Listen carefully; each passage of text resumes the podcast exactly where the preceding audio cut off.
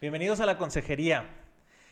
Hoy vamos a hablar del perdón en este, en este video podcast que tenemos para ustedes y en esta ocasión no tengo estadísticas, por lo general procuro sacar algún número, pero ahora no lo tenemos. Pero lo que sí tenemos son eh, ideas o, creencias que tiene la gente, la gente o que muchos de nosotros pensamos alrededor de este tema del perdón. ¿Y cuántas veces no te has cuestionado tú, por ejemplo, que para dar el perdón necesitas primero sentirlo. ¿Cuántas veces no, lo escuchamos de esa manera? O que tienes que ser bueno para perdonar. Otra gente que dice que solamente Dios perdona, yo no. O que mientras no olvide, no voy a poder perdonar. O que hay que hacer, eh, que hay, hay que esperar primero que haya justicia para que se dé el perdón. Hay otra gente que también dice eso. Eh, si, si, perdono, corro el riesgo que me van a volver a lastimar. O también hay quien dice que tienes que ser amigo para poderte reconciliar de la persona, este, que a lo mejor te ha fallado o que tú le fallaste. Eh, que perdonar es vivir feliz y en paz sin que te duela lo ocurrido. Es otra creencia que hay. Y otro tema también es que el que te lastimó, para poder eh, tú perdonarlo, tienes, tiene él que primero pedirte un perdón. Todas estas ideas las vamos a tratar hoy en este video podcast y la más importante también es ¿Qué onda con el perdonarse a uno mismo? Hoy tenemos a una invitada especialista en este tema que nos va a platicar sobre esto. Te invito a que te quedes en la consejería.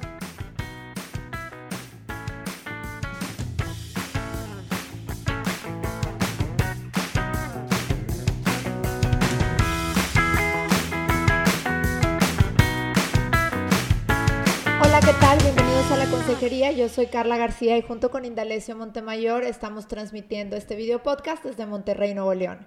El día de hoy tenemos de invitada a Malena Villarreal. Muchas gracias Malena por estar aquí. Ella es orientadora familiar, terapeuta en superación de pérdidas, tanatóloga y bueno, pues también madre de familia, abuela de 10 bellos nietos.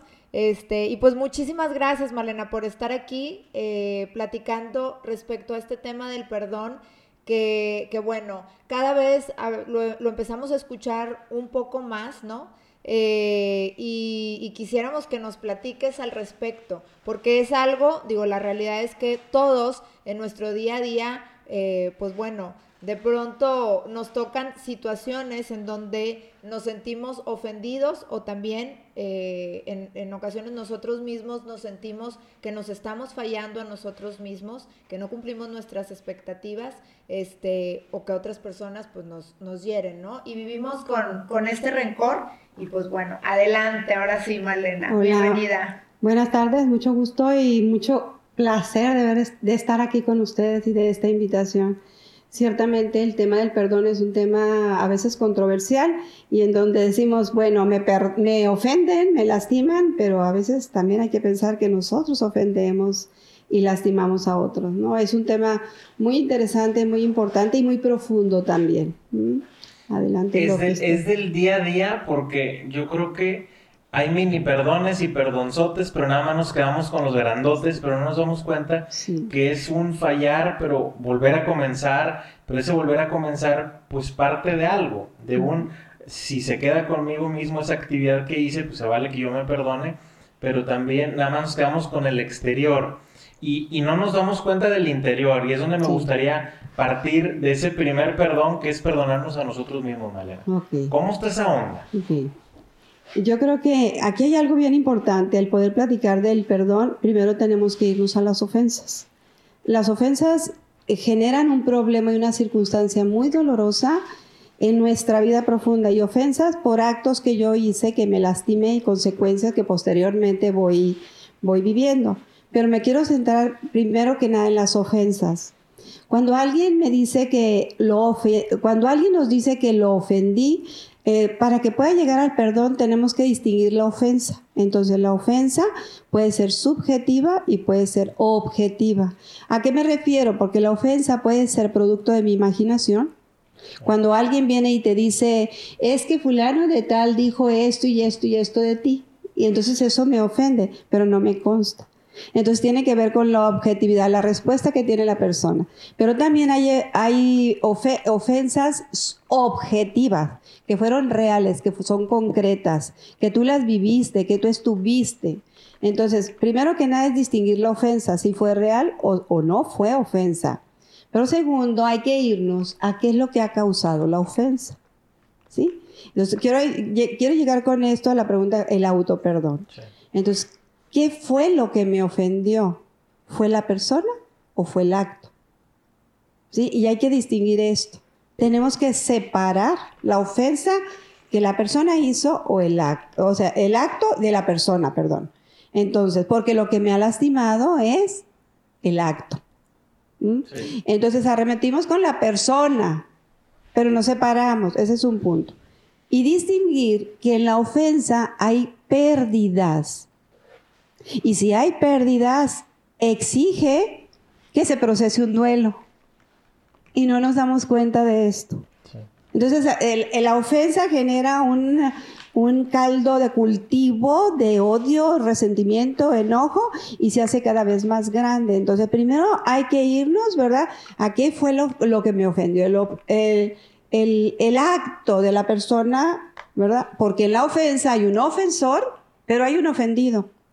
Y entonces vemos, ¿por qué es subjetiva? Por la respuesta del sujeto, ya sea el ofendido o del que yo supuestamente me ofendió, o el que me dijeron que, me, que había hablado mal de mí. Entonces tenemos que separarlos, ¿no? Entonces, al yo descubrir lo que yo perdí en una ofensa, vamos a ver, vamos a poner el ejemplo de la infidelidad. ¿Es una ofensa o no es una ofensa? Sí. Sí, es una ofensa. Entonces puede ser que esa ofensa sea muy objetiva, muy clara, la esposa lo ve, ¿sí? Entonces ella lo va a separar. ¿Quién es el, sujeto que lo ofendió y quién, cuál fue el acto? En esa ofensa hay una pérdida tremenda. ¿Sí? Y la podemos ubicar. Se pierde la autoestima, se pierde la seguridad, se pierde la confianza, se pierde el amor, se pierde la relación, se pierde el proyecto de vida, el ideal del matrimonio, el ideal del esposo. Sí vamos viendo. O sea, todo ese cúmulo de pérdidas se dan. Entonces la persona que está atorada en su ofensa no puede asimilar de una manera adecuada, ¿verdad? Vivir ese proceso. Y entonces toma decisiones rápidas, toma decisiones, o es más, hay quienes me aconsejan, oye, mándalo a tal parte, ¿verdad? O no permitas que te haga. Entonces aquella herida que se ha provocado por la ofensa no sana. Le sacas la vuelta. Y le sacas la vuelta. Entonces, eso es lo que lleva a que la persona se haga más profunda la herida. Y si yo, es subjetivo, si yo estoy alimentando, quizás él se fue con otra porque yo no soy la persona para él, porque yo ya no me ve atractiva o porque él ya no me quiere, o sea, lo estoy alimentando, entonces se hace más profunda esa herida. Puro subjetivismo. El puro subjetivismo, no hay una realidad. Sí. Entonces, a lo mejor ni siquiera hubo infidelidad, pero alguien me dijo que, ¿verdad? Entonces, a eso es lo que quiero llevar. Entonces, tenemos que irnos primero a lo que la ofensa genera. La ofensa genera una pérdida y luego identificamos si esa ofensa fue subjetiva y si es objetiva y luego vamos a irnos, ¿verdad? A qué es lo que pasó, a ver la realidad del problema, de la situación y cuál fue la pérdida y que esa persona que ha sido, perdón, ofendida vaya avanzando poco a poco a través de irse perdonando, porque ante una ofensa como esta, la persona se siente culpable. Yo soy la culpable, yo tuve la culpa entonces, ¿qué hice yo mal? Y entonces empieza a cargar la culpa. Y esa culpa se convierte en otro tipo de emociones, ¿verdad? Que no me van a ayudar en nada. ¿Mm? El, primer paso es identificarlo, qué punto es verdad, o sea, qué punto es real que yo me Si hay ofensa. Sí, que, en realidad ha existido esa ofensa. Sí y cuidado con el andarle yo poniendo en mi cosecha. Así es. Tú te fuiste con un caso bien extremo que se llama la infidelidad y un caso bien light del día a día es me vio feo. Me vio feo, es bien subjetivo, ese es el ejemplo. O sea, esa es la más clara, ¿no? Y la típica. ¿Por qué me ve feo? porque le caigo gorda o porque, pues, ¿qué, qué, qué le hice? Y empiezo con mi mente a maquinar muchas cosas que no son ciertas y que son producto de la imaginación. Entonces, la imaginación es uno de los grandes enemigos en el proceso del perdón y de lo, del ver la realidad de la ofensa. Wow, muy bien, muy bien. Identificamos eso, lo validamos, inclusive ahí tú recomendarías, valídalo. Ah, claro. O sea, validarlo. Y si tienes esa duda que si, el, bueno, vamos al caso extremo otra vez. Oye, estoy viendo esto, me di esta idea, ¿qué onda? ¿Sí es cierto o no es cierto? Validarlo con el ofensor. con este el ofensor, ¿Sí? exactamente. Y aquí hay algo bien interesante. Eh, tú lo, vas validando, pero tú al mismo tiempo vas primero a hacer una, como a una autoconciencia de cómo yo estoy respondiendo, porque en esto de la ofensa tenemos que ver también el perfil del ofensor y el perfil del ofendido.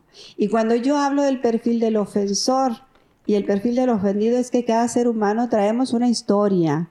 Fuimos educados de una manera, fuimos, este, tenemos un propio carácter, una personalidad que nos hace diferentes y un carácter totalmente diferente del otro y una historia dentro de nuestra vida familiar de las vivencias del perdón ante una ofensa que pueden ser muy diferentes.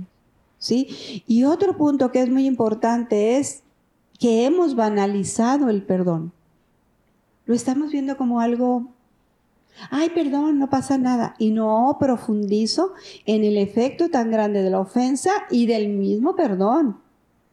Sí, porque va a adentrarse a la persona a su interior. Eso es algo bien importante. Y no lo sacas de ahí. Y no lo saco de ahí. Entonces, si yo no me doy cuenta cómo es mi carácter, que vengo arrastrando y que se va construyendo a lo largo de mi vida, y cómo han sido mis respuestas en mi historia ante la ofensa, pues no me van a sacar y voy a estar atorado, no me van a sacar de mi punto de vista.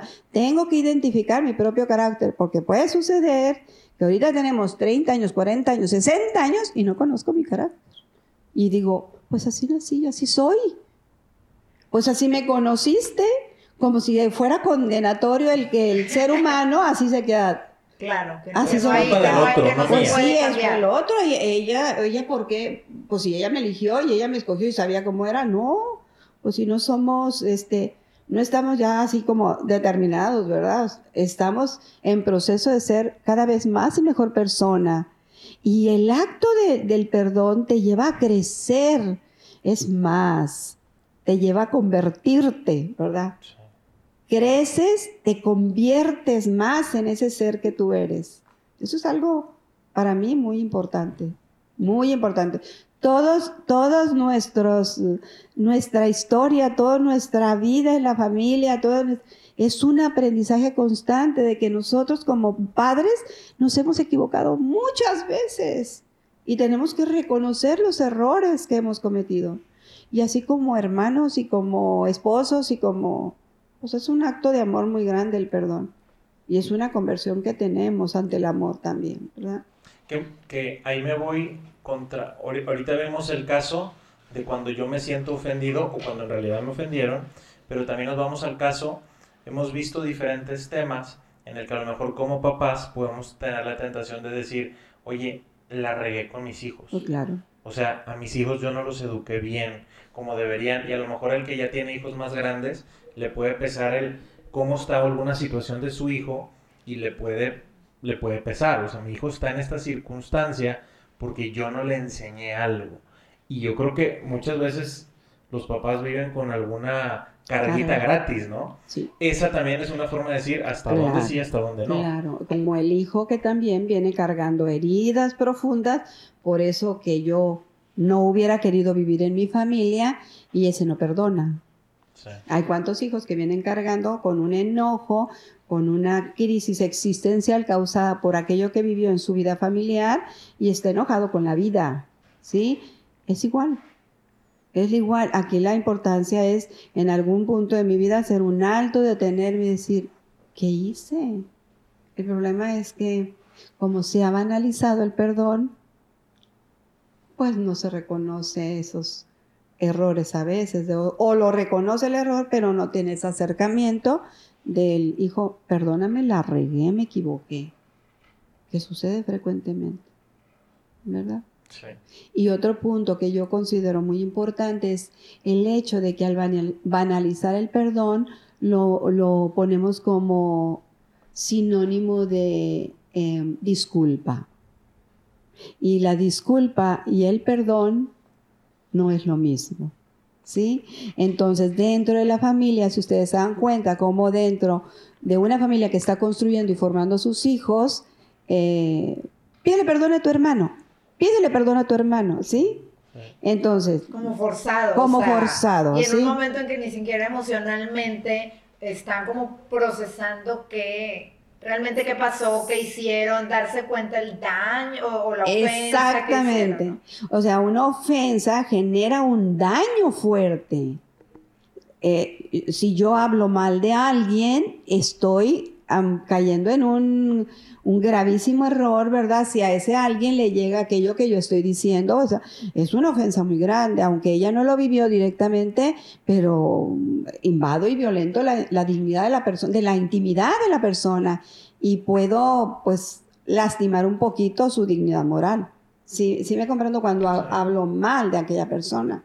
Entonces, esto es importante porque generalmente decimos, eh, eh, pídele o, o, disculpa a tu hermano o pídele disculpas a tu hermano pensando que es perdonar. Y al otro le dices, dile que sí. Y dile que sí, sí, ¿verdad? Entonces el acto del perdón es mucho más profundo. Entonces el acto del perdón te lleva a reconocer el error, reconocer la ofensa, querer perdonar y mover la voluntad al perdón. A ver, otra vez. Sí. a ver, la más despacio. A ver si me acuerdo otra vez. sí. Es que eh, eh, reconozco la ofensa, reparo la ofensa, ¿verdad? Eh, enmiendo mi error. Y luego, este, reconozco que hubo el error, reconozco la ofensa, ¿verdad? Y todo lo que lastimé y querer perdonar. Entonces ahí muevo la voluntad. Y hay algo también que es importante como reconocer. Decimos, em, ya hombre, dale vuelta a la hoja. Sí. Pero a veces no se puede. Sí, no se puede. Perdonar no es darle vuelta a la hoja. Perdonar no es olvidar, porque en el proceso del perdón es bien importante no olvidar. Y no es que estoy atorada y estoy enojada de resentimiento, no, porque el acto del perdón te lleva a todo aquello que tú viviste y cuando tú perdonas, o sea, te ves el pasado como estabas ante la ofensa, toda la ira y coraje y frustración y llanto y enojo y tristeza y todo el cúmulo de emociones que viví, pero cuando yo ya perdono, me doy cuenta o el antes y el después. Por eso no es bueno olvidar. La inteligencia nos ayuda mucho a cómo estaba antes y ahora cómo estoy después. ¿Sí? Eso es algo bien importante.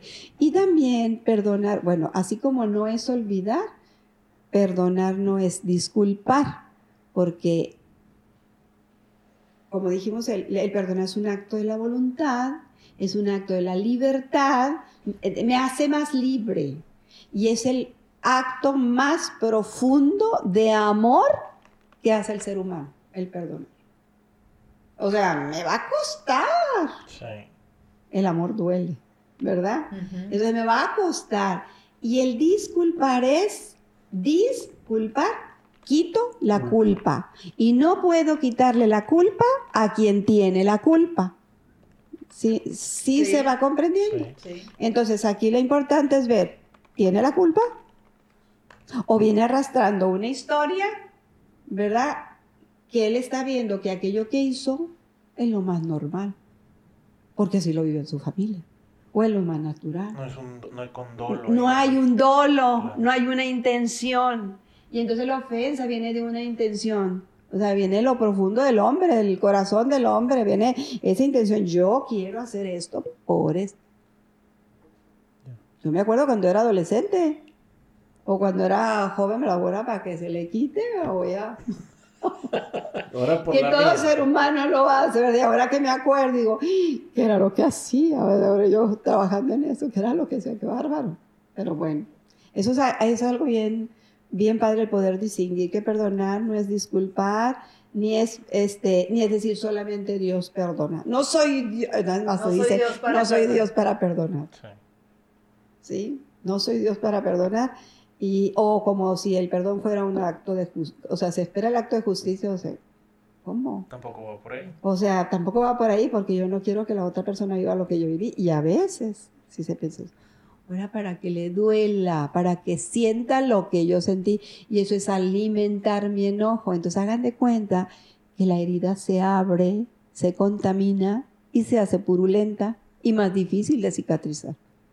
Esa es el, la, la, la situación que pues es más dolorosa para aquella persona que ha sido ofendida.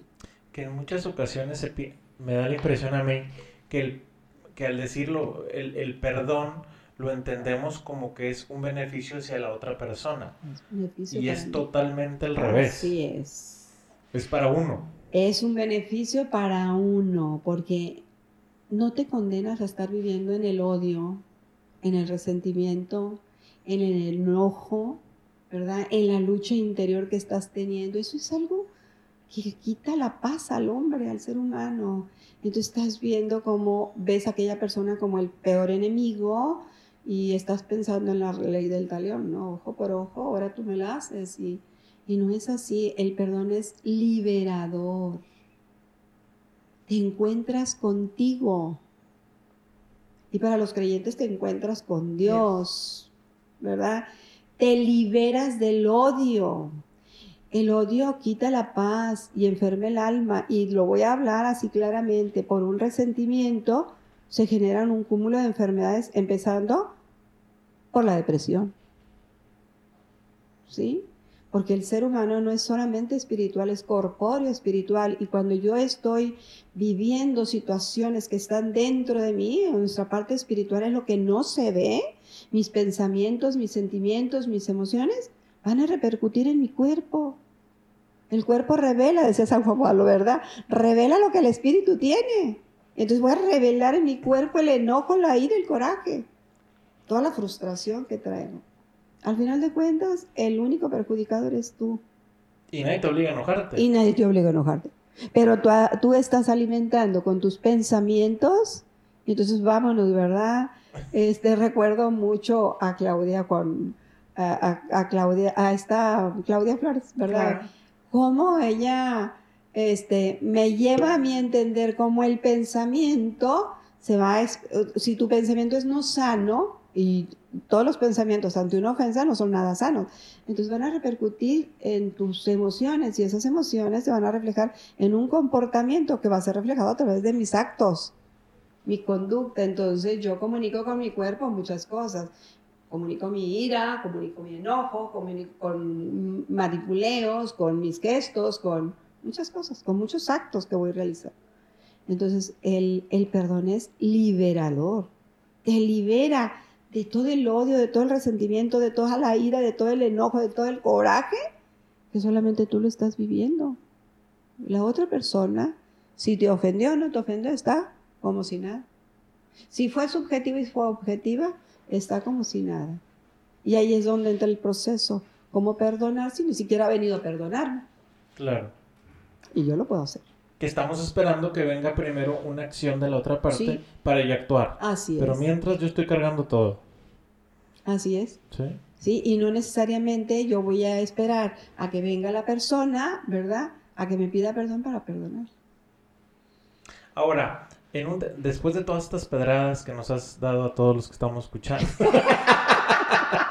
este, vaya, ese proceso del perdón, o sea, una vez que identificamos que a lo mejor algunas sí fueron en realidad hechos reales, o sea, que hay objetivo, eh, ¿cuál sería una recomendación para empezar ese perdón? Porque eh, a, a, lo mejor nos podemos entrar con el decir, me voy a acercar y le voy a decir, te perdono. O sea, ¿eso es la, expectativa que debe tener uno o cómo es ese proceso? Voy a platicarte un poquito de un ejemplo, ¿verdad? De alguien. Ese alguien vivió una situación que fue muy subjetiva, ¿verdad? Porque llega en una relación en donde este, eh, una de las personas, el, el ofensor, llega y le empieza a reclamar cosas, ¿verdad? Que eh, ella no vio, pero entonces, subjetivas del ofensor. Es que fulano de tal hizo no sé quién, no sé cuánto, y era su hijo. Entonces, la otra persona, la ofendida, estaba en un momento crítico, en una situación de mucha dificultad, en una situación de mucha crisis por enfermedad de uno de sus familiares, ¿verdad? Que estaba dentro de una institución, en un hospital. Entonces estaba todo emocionalmente las dos personas muy alteradas, ¿verdad?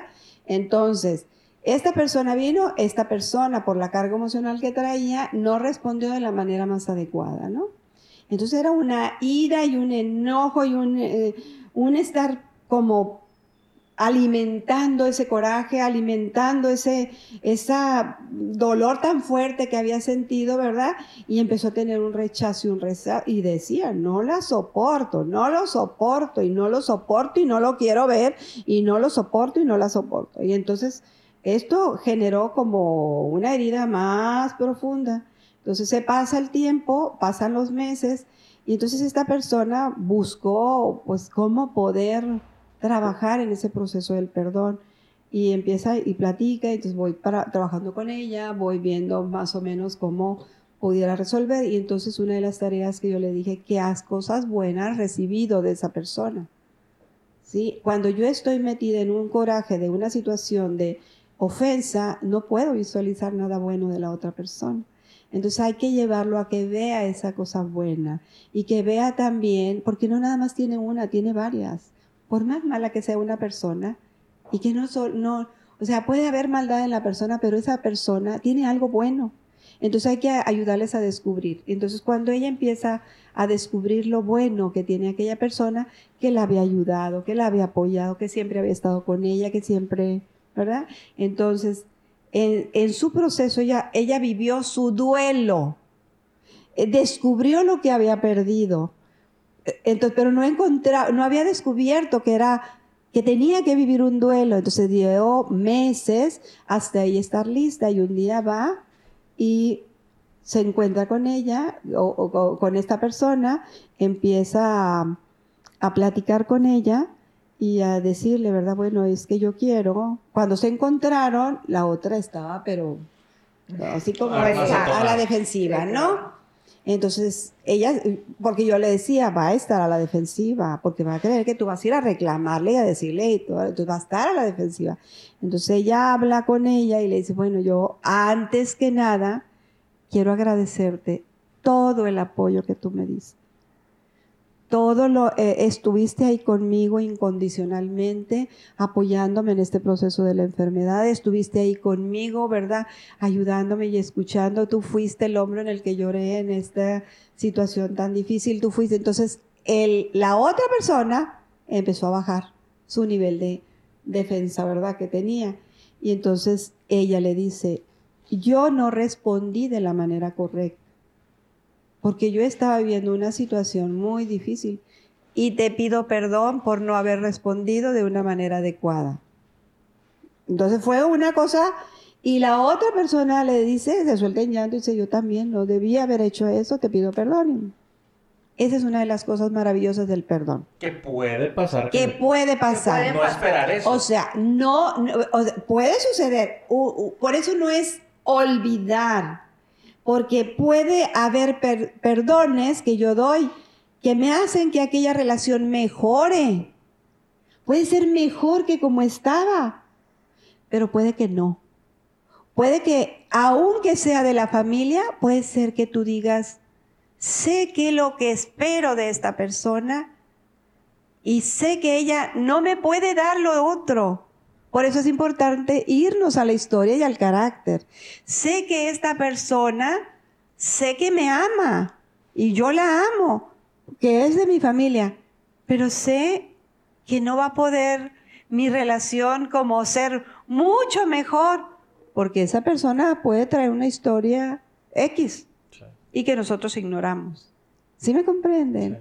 Entonces, en el proceso del perdón a veces esperamos que las cosas van a ser igual. Ya, hombre, olvídalo. Que todo siga como si nada hubiera pasado. Perdónenme, pero ante una ofensa subjetiva, nada podrá ser igual. Las cosas cambian. Pueden ser que no sean tan buenas, pero pueden ser que sean mucho más que como, mucho mejor que como estaba. Sí, eso es algo y a mí me encantó cuando Aquilino Polano nos viene y nos da la antropología del perdón, porque esa es una realidad que a veces pensamos que no, si ya me perdonaste las cosas siguen como, Como deben estaban, ser, como estaban. Deben de, olvida, o sea, que las cosas sean iguales. No puede ser, no puede ser igual, porque ante la ofensa, ¿verdad? Descubro quién es la otra persona y sé lo que vive y sé cómo responde y conozco su carácter y conozco, o sea, ¿por qué? Pero no me lo pregunto, no me lo cuestiono. Descubro, pero no me cuestiono, ¿por qué actuó así o por qué me dijo esto? Y ante la ofensa yo me debo de descubrir con ese carácter, con esa historia, con esas respuestas que estoy teniendo emocionalmente. Porque hay veces que dicen, híjole, me salió todo lo visceral que soy, ¿verdad? Y no me había...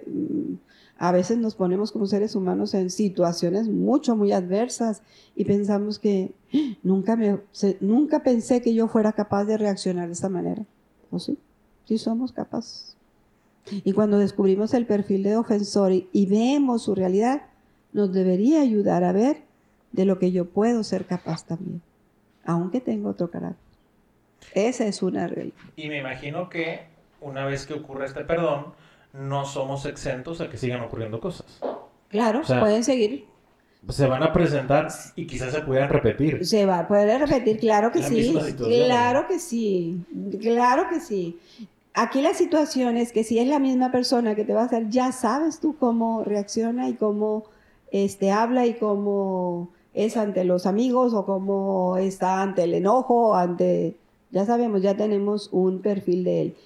Pero hay una frase que yo recuerdo mucho que decía uno de mis maestros, no le puedo pedir peras al olmo. Me está dando lo que puede darme. Y entonces aquí entra el problema. Es que se puede dar más, sí, pero esa persona no se ha dado cuenta. Y yo no puedo decirle a la otra persona lo que tiene que hacer. La persona tiene que darse cuenta de ella misma lo que ella sí puede hacer. Y puede ser que aquella persona no te pida perdón, pero tú sí tienes la capacidad de perdonar. Y si tú eres una persona agradecida, si tú sabes reconocer las maravillas que Dios te ha regalado, tienes la capacidad de perdonar. Si eres una persona que eres agradecida por todo lo que tú tienes, sí tienes la capacidad de perdonar. Sí lo tienes. El problema está en la creencia de que la persona cree que tiene que venir a pedirte perdón. Ese es el problema. Y me quedo atorado en mi enojo y entonces esa pérdida que tuve y ese duelo que no procesé se hace más largo. Claro. Ahora, para esto no hay un manual de procedimientos en el que dice, este, el perdón depende del grado, se va a tardar horas, Mm. días, años. ¿verdad? Ahí es muy buena pregunta, porque el perdón va a depender de quién es la persona que te ofendió. Entonces, en cuanto mayor sea la relación y el apego que tú tienes con aquella persona que te ofendió, mayor es la herida, más profunda.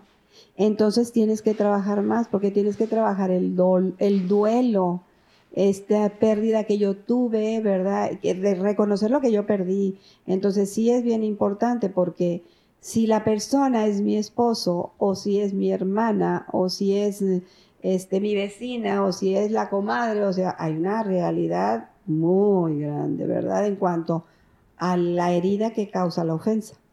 Entonces, entre mayor sea la unidad que tenemos y el amor que nos tenemos, mayor se experimentará esa, esa ofensa, porque mayor será la pérdida. Entonces, aquí lo importante es descubrir qué fue lo que perdí y darnos un tiempo para asimilar. Ya. ¿sí? Ahora, yo no sé, pero a mí me da esa impresión que existe como que esa creencia de que pues, los papás pueden perdonar todo a los hijos, pero en ocasiones no ocurre al revés de la misma manera. De los hijos a los papás. Para el revés, como que, como que a los hijos les cuesta más o nos cuesta más perdonar a los papás. No sé si, lo, si, si estoy en una creencia correcta o no, pero me han tocado algunos casos así de, de ver ese tipo de situaciones en el que, ¿por qué el hijo tiene una, una ¿cómo, cómo decirlo? A lo mejor una expectativa mucho más alta, lo que tú decías, a lo mejor la expectativa es mayor y eso puede provocar que, les, que, que nos cueste más a los hijos perdonar a los papás en ocasiones. Y los papás, perdona, la pregunta, la- lo que tú me decías es que los papás... Me da la impresión que perdonan Más fácil. con un poco más de facilidad. Ok, sí. Sin embargo, hay una cultura todavía, una cultura machista pre- impresionante, que me recuerda mucho a Cruz Treviño Martínez de la Garza, ¿verdad? Sí, sí, porque no sé si ustedes recuerdan esa escena, dice, ¿cómo? Yo pedirle perdón a mi hijo si soy su padre. Y un padre jamás se equivoca. Sí. Sí, y eso es una vil mentira, o sea, nos cometemos tantos errores. Sí. Pero tantos errores aquí lo importante es que, fí- fíjate que es bien importante este punto porque cuando los hijos ven que los padres em, reconocen el error, piden perdón, esos hijos aprenden a pedir perdón. Entonces los hijos les cuesta más por, por el mal ejercicio de la autoridad de los padres. Es ahí donde hay heridas más fuertes. Porque soy tu padre y punto, no me discutas. Y el ejercicio de la autoridad, ustedes saben que se debe de prestigiar, ¿sí? Entonces, el, el- el- la autoridad es, está hecha, dada para los padres para extraer y sacar lo mejor de los hijos y ayudarlos a ser mejor persona. Pero cuando un padre dice, yo no tengo por qué pedirte perdón si yo soy tu padre, ¿verdad? Pero el hecho de que tú seas mi padre no es que seas perfecto Sí. cometemos muchos errores. Entonces ahí viene una historia de un proceso de aprendizaje. El niño ve, el niño imita y se convierte en protagonista. Entonces cuando los padres se les facilita más perdonar, no quiere decir que no vivan un dolor ante la ofensa. Viven un dolor profundo, pero tienen muy claro que es su hijo, que aman al hijo. No aman la ofensa, pero aman al hijo y pueden vivir un dolor callado. No quiere decir perdonaron, pero quizás no han sanado. ¿Sí me comprenden? Sí, sí, sí. entonces, entonces estamos viendo que el padre por su madurez responde de una manera como más noble ante una ofensa del hijo. Te duele en el alma, te duele en el alma, pero tú sabes que tu hijo y que tú lo amas. ¿Verdad? Que no amas aquello que hizo, pero lo amas, lo vas a seguir amando. Claro. Lo va- porque va a seguir siendo tu hijo. Ahora también, por ejemplo, este, ahorita que empiezas a hablar de, de cómo esa formación que van recibiendo también los hijos, luego también hay otra cultura en donde mm, em, se pasa de, sé que, sé que me equivoqué, el papá, ¿no? O la mamá, eh, sabemos que como padres también hay una cultura donde nos equivocamos, este, eh, y se deja pasar el tiempo, o sea, como que bueno, eh, hay, hay una acción, hay una actitud de enojo, no sé, dejar de hablar, la ley del hielo, o sea, demostrar el enojo y la ira de alguna manera, y luego de pronto un día pasó el tiempo, y creo que también no solo pasa de padres a hijos, también pasa en la pareja, Así. donde, oye, me enojé, no hablo respecto a lo que pasó, no se pide eh, una disculpa, no se sana la herida, o nada, pero entonces, este, bueno, de buenas a primeras pasa el tiempo y ya te empiezo a hablar normal y me empiezo a comportar normal, ¿no?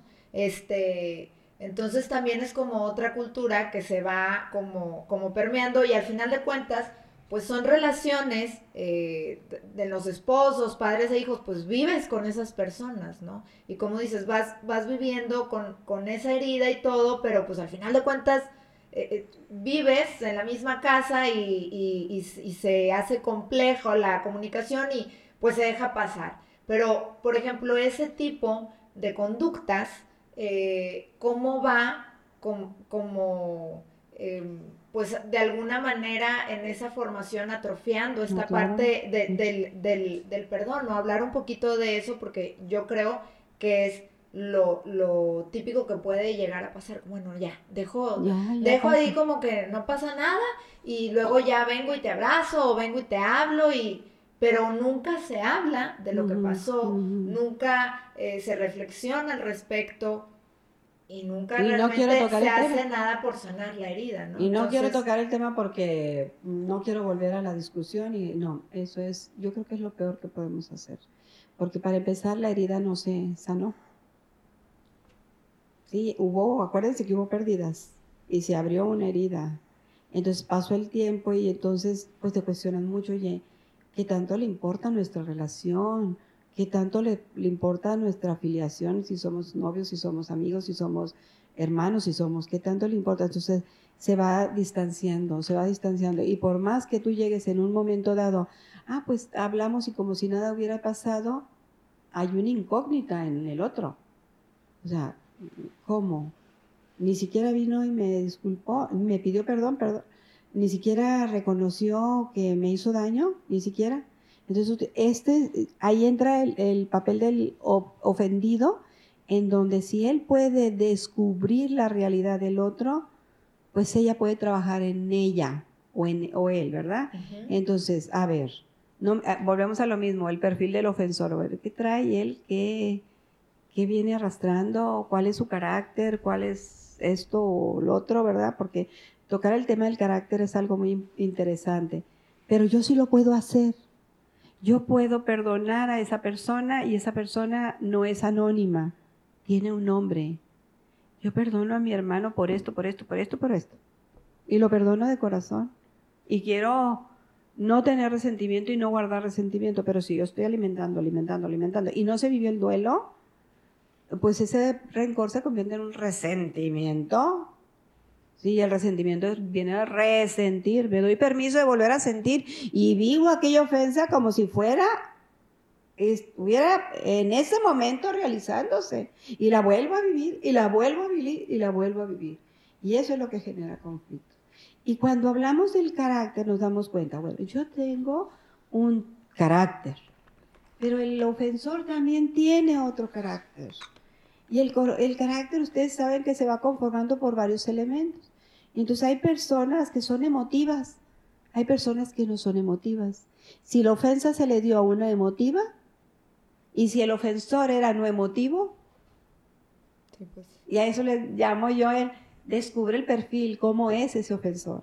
Si el, si el ofendido, ¿verdad?, es primario y vive, los, vive el momento y suelta, pero si, si el ofensor no es, prima, es primario, pues va a facilitar, no pasa nada. Pero si es secundario, el ofendido se queda atorado y se queda atorado en todo lo que pasó y todo lo que me hizo y todo lo que me dijo y todo lo, ¿sí? Entonces, si es activo o no activo, o sea, yo puedo ir y buscar a meta de pedir perdón o, o pedirle que me diga, a ver, oye, ¿por qué me lastimas? ¿Por qué dijiste eso? ¿Por qué me dijiste esas palabras? ¿O por qué hiciste eso que pues me está dañando. un activo lo hace, pero un no activo no lo hace. Se retracta. Entonces, ese tipo de cosas son bien importantes en cómo respondemos ante la ofensa y, ante el caminar hacia el perdón. Porque puede ser que yo me quede atorada en el perdón, en la ofensa, ¿verdad? Y la voy alimentando y pasen años. Y así es como se construyen a veces familias que están distanciadas una familia de otra y generan odio y se alimenta el odio. Que una de las emociones que se da ante el enojo por la ofensa vivida o sufrida y que no la identificamos es odio contra la otra persona. ¿Sí? No la identificamos porque estoy tan enojada que puedo gritar, insultar y ofender y no me estoy dando cuenta que estoy reaccionando con odio hacia la otra persona que eso es algo inconsciente, que o sea, estoy, porque como estoy alimentando mis emociones, ni me doy cuenta que estoy cayendo en el odio, ni me doy cuenta. Entonces ahí el carácter es muy importante identificar. Que es ahí el, el, punto que quería llegar también, porque en ocasiones para hacer este proceso del perdón estamos buscando un sentimiento bonito. Ah, sí. Estamos a la espera de ver cuándo me llega, este, a ver eh, si me encuentro un pensamiento que alguien me mande por WhatsApp que me inspire, este, o que mm, fui a un servicio religioso y que ahí dijo algo, alguien, una frase que eso me motivó, pero si no llega, pues no. O sea, no, no doy ese primer paso y tú ahorita lo decías, es un acto de la voluntad, o sea, que requiere, a pesar de mi sentimiento, actuar. Sí, sí. El perdón es el principal acto de la voluntad porque es uno de los actos más grandes de amor. Es un acto de gran generosidad y es una renuncia a mí y es un buscar un mejor para mí. si es un buscar crecer, porque el perdón me hace ser mejor persona. No me reduce. Ay, ¿dónde va a estar tu dignidad si vas y le pides perdón? Pues mi dignidad se enaltece, se hace más grande, se hace más eh, pura, ¿sí? Ese, la intencionalidad de mi, corazón es más sana, más pura, más busca el bien, porque no estoy buscando el bien del otro, estoy buscando el bien mío. Y a veces por ni se lo merece, no es por eso. No es por eso, es porque es un bien para ti, porque es un acto liberador, porque es un acto de amor. Primero que nada, vámonos al hijo pródigo. Sí, es una realidad hermosa.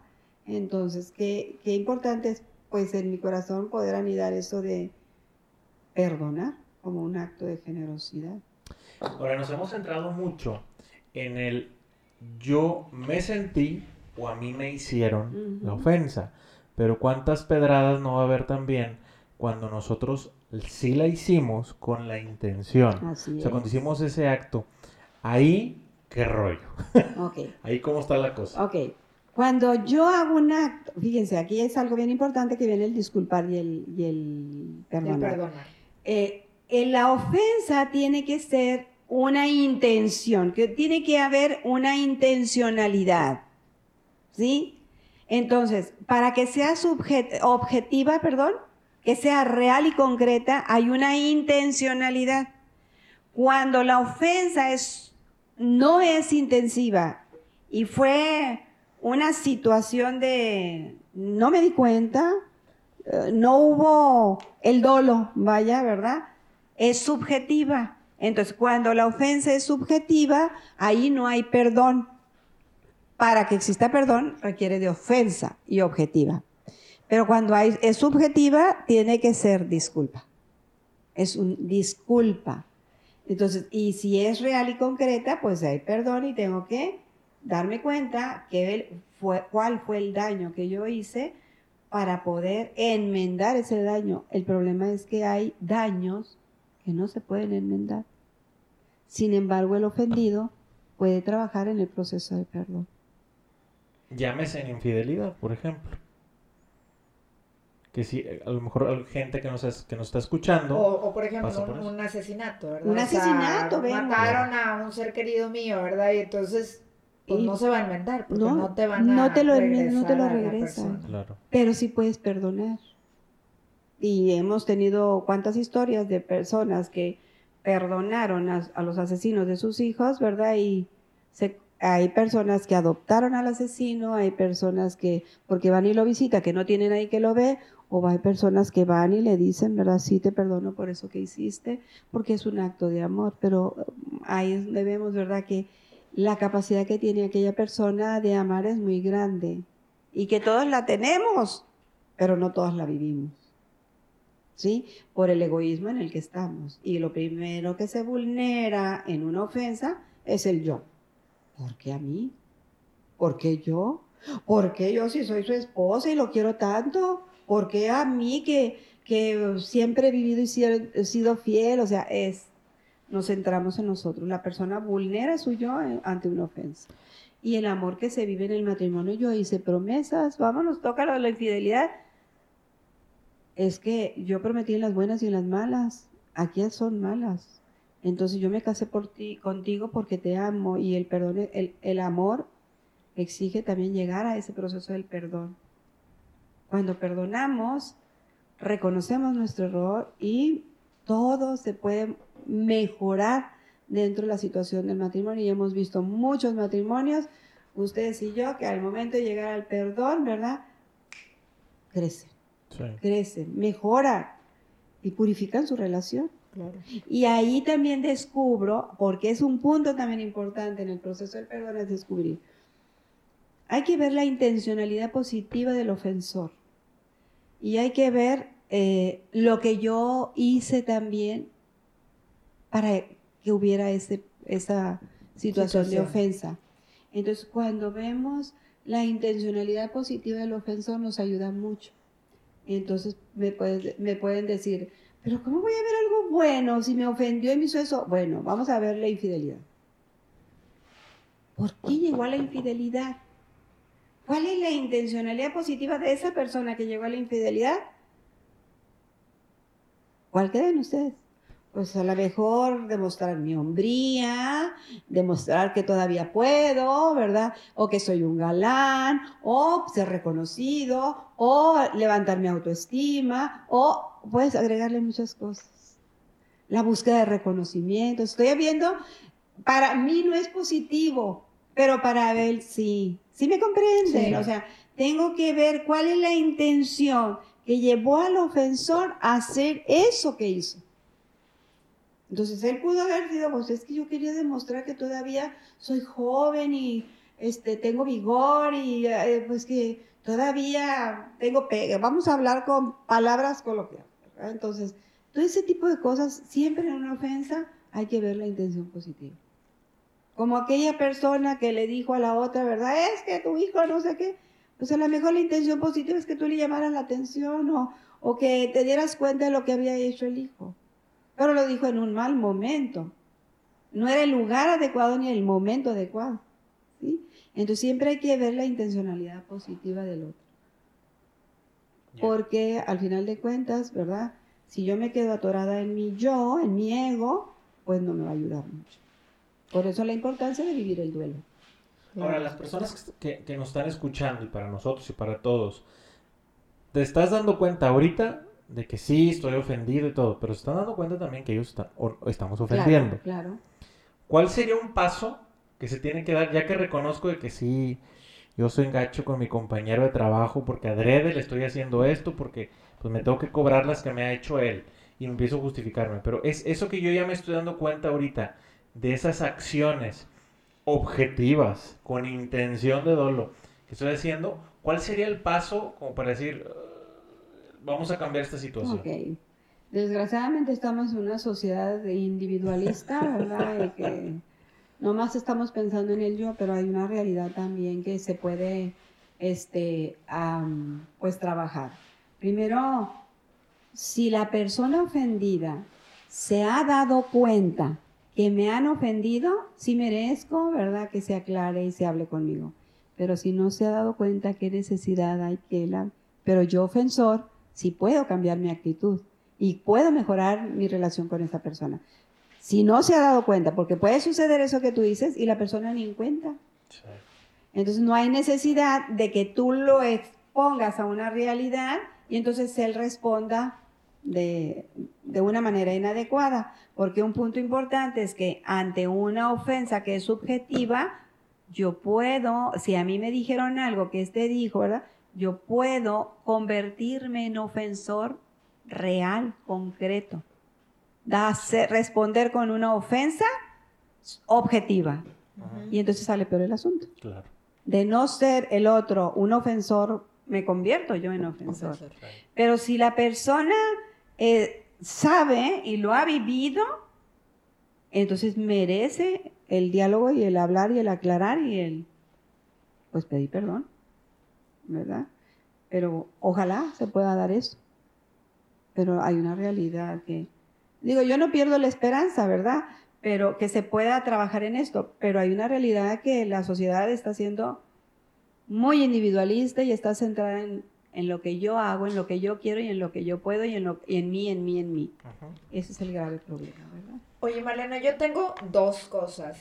Este, em, un tema es Hace rato lo mencionábamos, eh, cuando hay personas que tienen eh, como esta sensación victimista y victimista ante la vida, porque... Se ha eh, victimizado. Exacto, ¿no? Entonces, ¿por qué me pasa cuando hay personas, cómo, cómo es vivir este proceso y si este proceso del perdón es algo que puede ayudar a las personas que, es que ¿por qué me pasa esto a mí? por qué yo tengo esta enfermedad, por qué un familiar querido tiene esta enfermedad, alguna cuestión grave este, que les pasa, o por qué eh, financieramente a mí no me va bien si yo soy eh, hay gente, bueno, que, que, por sus creencias, ¿verdad? Y oye, si yo soy una persona buena, bondadosa, este, hago actos de caridad, estoy cercana a, a cosas buenas, pero entonces no me va bien en lo económico, ningún negocio me sale. Y entonces, como que esta actitud victimista, ¿no? Y, y, como esta un poco de actitud rencorosa o con ira, ¿verdad? Entonces va como colmando, eh, los va llenando su vida y es como una actitud, ¿no? Que los va llenando ante todo, ¿verdad? Por, por diferentes circunstancias, ¿no? Este, que, que, les van pasando, ¿no? Entonces, esa sería una, una de las cosas a preguntarte, cómo el proceso del perdón si tiene algo o, que ver en un proceso así, con una situación así, ¿no? Volvemos a lo mismo de que hablamos al principio de ver el perfil de la persona y todo lo que tú me dabas, características desde una persona que está centrada en ella. Ok. Sí, entonces hay que ya, llevar a la persona a sacarla del yo, porque estas personas cuando están centradas en ella, y puede ser real que le estén pasando cosas muy malas, o sea, puede ser real. Sin embargo, hay que ayudarla a que pueda ella visualizar todo lo bueno que tiene. Y cuando tú te centras en ti mismo, estás viendo y, te está afectando todo aquello, estás viendo todo lo negativo y la persona no puede ver las cosas buenas que tiene alrededor. Entonces hay que ayudarla primero, perdón, a sacarla, a, sacarla de ella. Por eso, muchas veces en, el en las situaciones de estas personas ayudarla a que sirvan, a que den, a que den su generosidad, a que vean la realidad de otros, a que ayuda a que la persona salga de su yo y se encuentre con el tú para formar el nosotros. ¿Sí? Entonces, qué importante es que la persona salga de ese yo. Por eso yo te decía, toda ofensa vulnera el yo. Toda pérdida vulnera el yo. O sea, ¿por qué a mí? ¿Por qué yo? ¿Por qué mi hijo? ¿Por qué mi esposo? ¿Por qué nos pasa a nosotros eso? Vulnera el yo. El problema es que la persona se queda ahí. Entonces hay que ayudarla a que brinque, que salga de ahí. Y sí se puede lograr. Cuando tú aprendes a visualizar y agradecer todas las cosas buenas que tiene, que no todo va a ser malo, porque aquella persona puede ser también una persona que sea, tiende mucho a caer en esto, personas que tienen eh, muchos pensamientos insanos, personas pesimistas, ¿sí?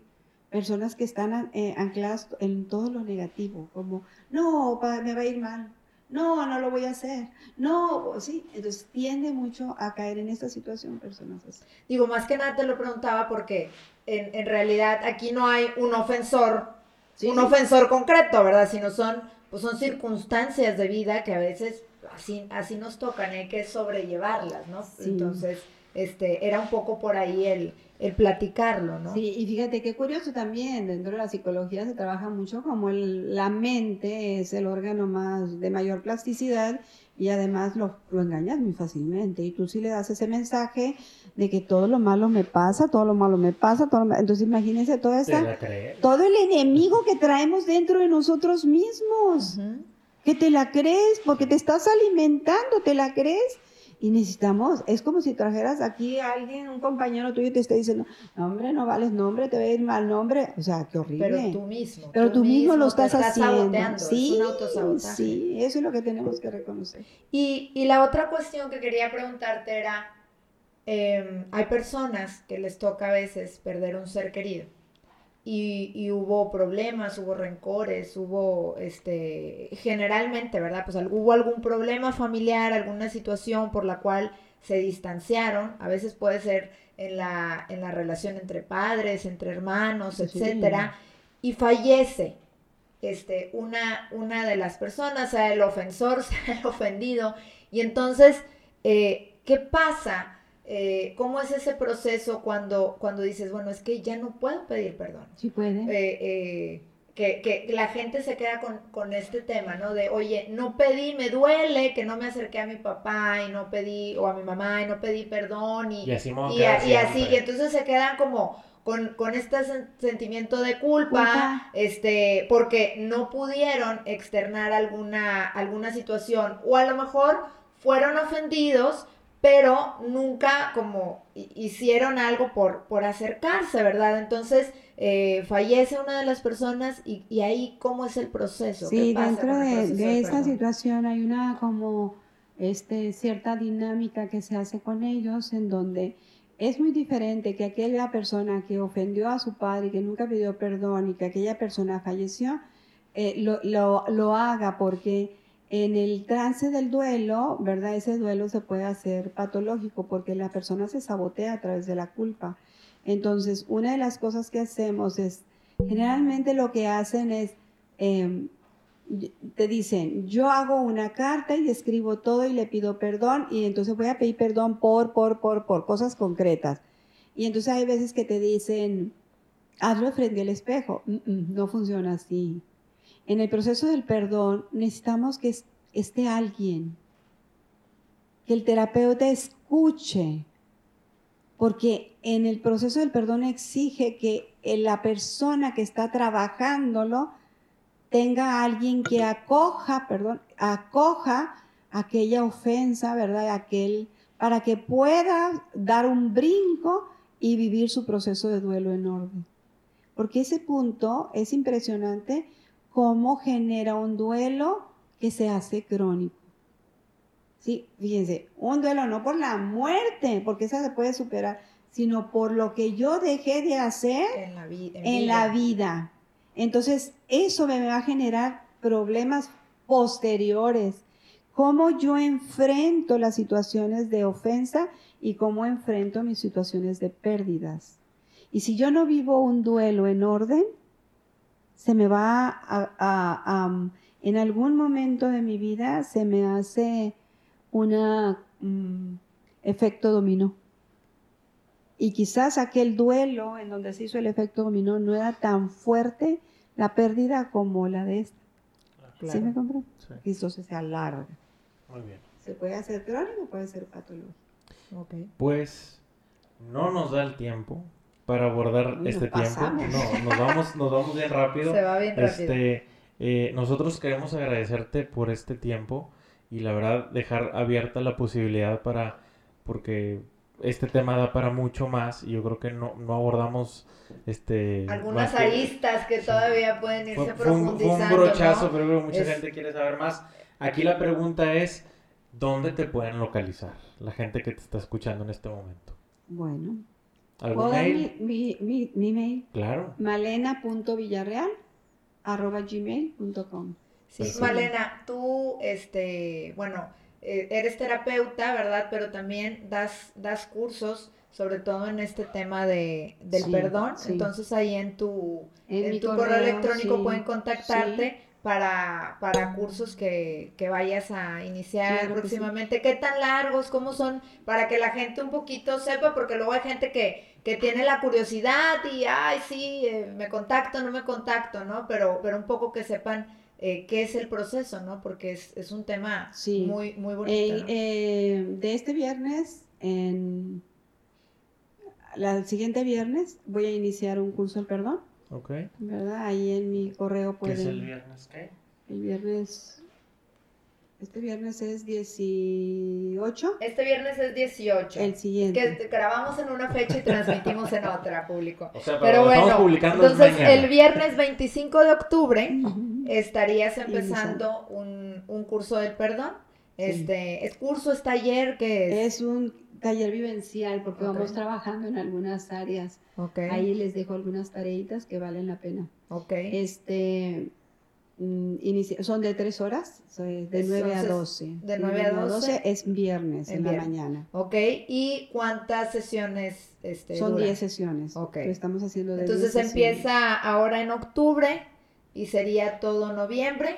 Y terminamos como a mediados de diciembre. A mediados de diciembre. Sí, ese es un tema que se puede alargar, sin embargo, realmente las participantes a veces eh, no queremos hacerlo tan cansado, entonces no vale la pena. Muy bien. Vale la pena. Perfecto.